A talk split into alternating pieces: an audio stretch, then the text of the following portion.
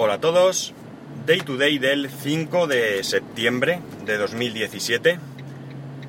Las 13 y 21 minutos y 31 grados en Alicante. Capítulo corto y tardío.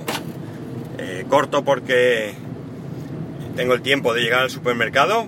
Voy a ir tranquilito para, para estirarlo lo que pueda.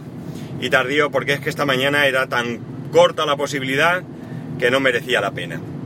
Bueno, eh, hace algún tiempo resulta que en Rumanía una empresa despidió a un empleado porque había estado utilizando el correo de la empresa eh, a título personal y la empresa le había leído esos correos y lo había despedido en base a este uso personal de las herramientas de la empresa.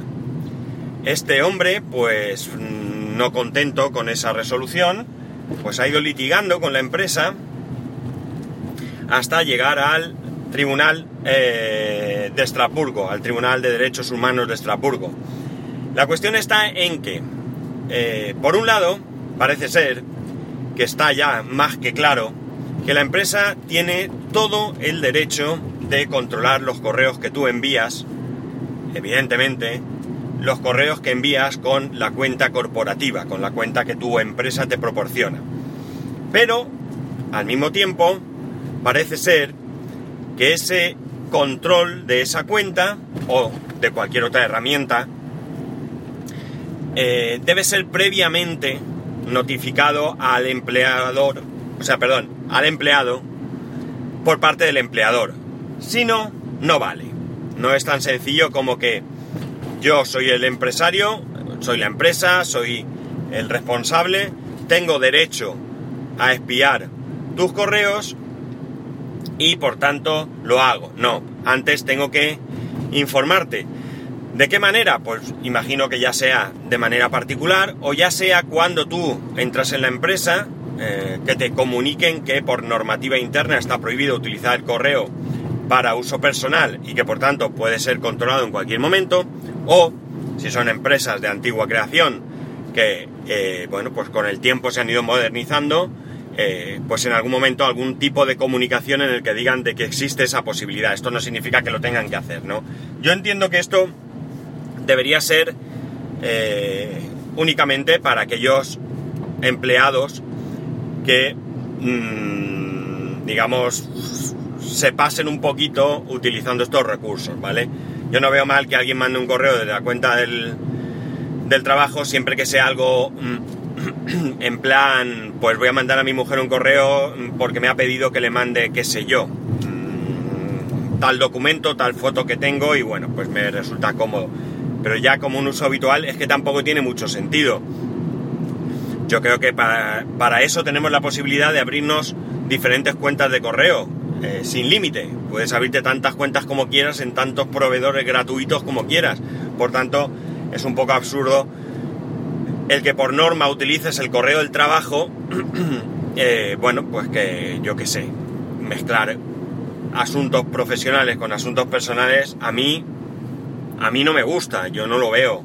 Entonces, creo que tiene más sentido el, hecho de que, eh, bueno, pues eh, incluso me imagino que dependerá de la normativa, pero en este caso la normativa muy sencilla de aplicar, tú puedes controlar, tú puedes comprobar tu correo personal desde un navegador. Tú puedes entrar en Gmail o puedes entrar en Outlook o puedes entrar en donde sea y ver tu correo y enviar correos.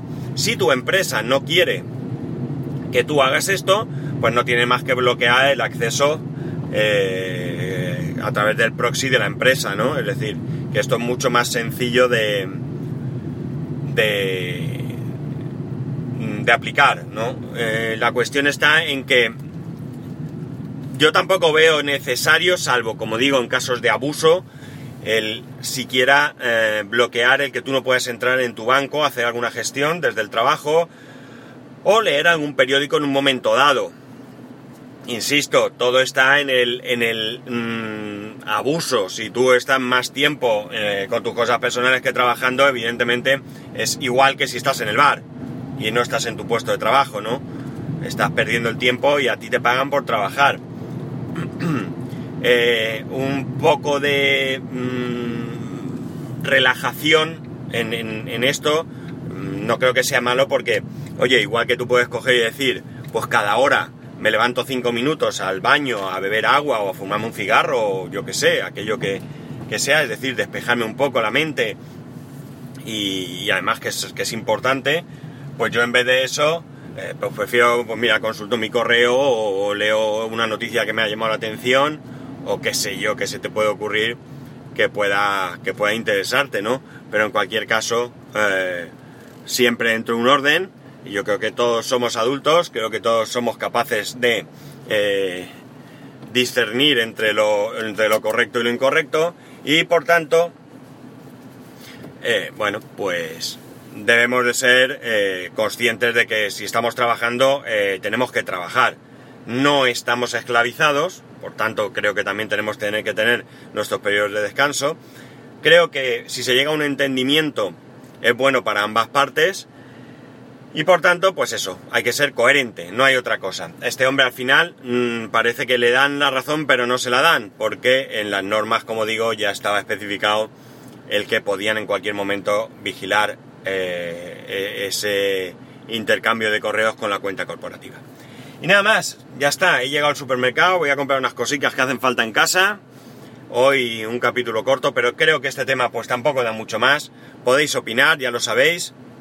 Eh, lo único, os voy a dejar en las notas del programa dos aplicaciones eh, gratuitas. El otro día lo hice en el grupo de Telegram, hoy ya las he puesto en el grupo de Telegram, ahora las voy a poner aquí. Era simplemente por hacer una comprobación, porque son con enlaces de afiliado, que aunque yo no gano nada porque son gratuitas, pero quería ver un poco, eh, bueno, un poco el flujo de, de gente que pincha y demás, y así pues diferenciar un poco y tal.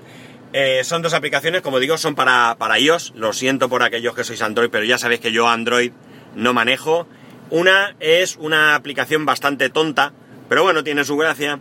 Y es que tú eh, te permite poner una foto dentro de un mapa. Por ejemplo, eh, coges el mapa, eliges el continente, dentro del continente eliges el país, te sale el mapa del país y entonces tú puedes poner una foto dentro del mapa, ¿no? Nada, una gracia.